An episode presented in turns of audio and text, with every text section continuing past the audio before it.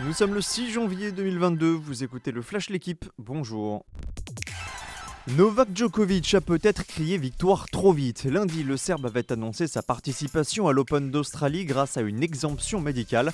Mais hier, surprise, Djokovic s'est vu refuser l'accès au territoire australien, bloqué à l'aéroport de Melbourne. Le ministre local de la Santé évoque une incapacité de Djokovic à fournir des preuves appropriées. Conséquence, son visa a été annulé et Djokovic devrait être contraint de repartir. Le Barça et le Real assurent l'essentiel. Sans briller, les deux clubs les plus titrés d'Espagne se sont qualifiés hier pour les huitièmes de finale de la Coupe du Roi. Les Catalans ont dominé Linares 2-1 avec un but de Dembélé, succès 3-1 des Madrilènes à Alcoyano. Le Betis, Valence ou la Real Sociedad se qualifient également. Seul le Celta Vigo est éliminé parmi les équipes de première division. En Angleterre, Chelsea prend une option sur la finale de la League Cup, victoire 2-0 à l'aller contre Tottenham.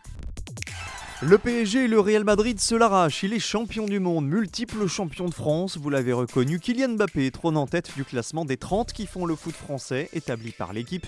Deuxième l'an passé, Mbappé grimpe d'une marche pour devancer Karim Benzema et Lionel Messi. Noël Le Corinne Diacre ou encore Jean-Michel Aulas sont en chute libre. Retrouvez l'intégralité du classement dans votre quotidien.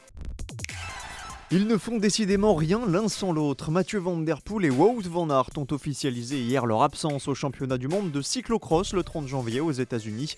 Pour le néerlandais, la sentence était attendue. Van Der Poel est toujours souffrant, mais pour Van Aert, c'est une demi-surprise. Le Belge est en pleine forme. Il s'est offert hier à Rentals un huitième succès en neuf courses cette saison. Alors pourquoi une telle décision? Eh bien pour se préserver en vue des classiques du printemps.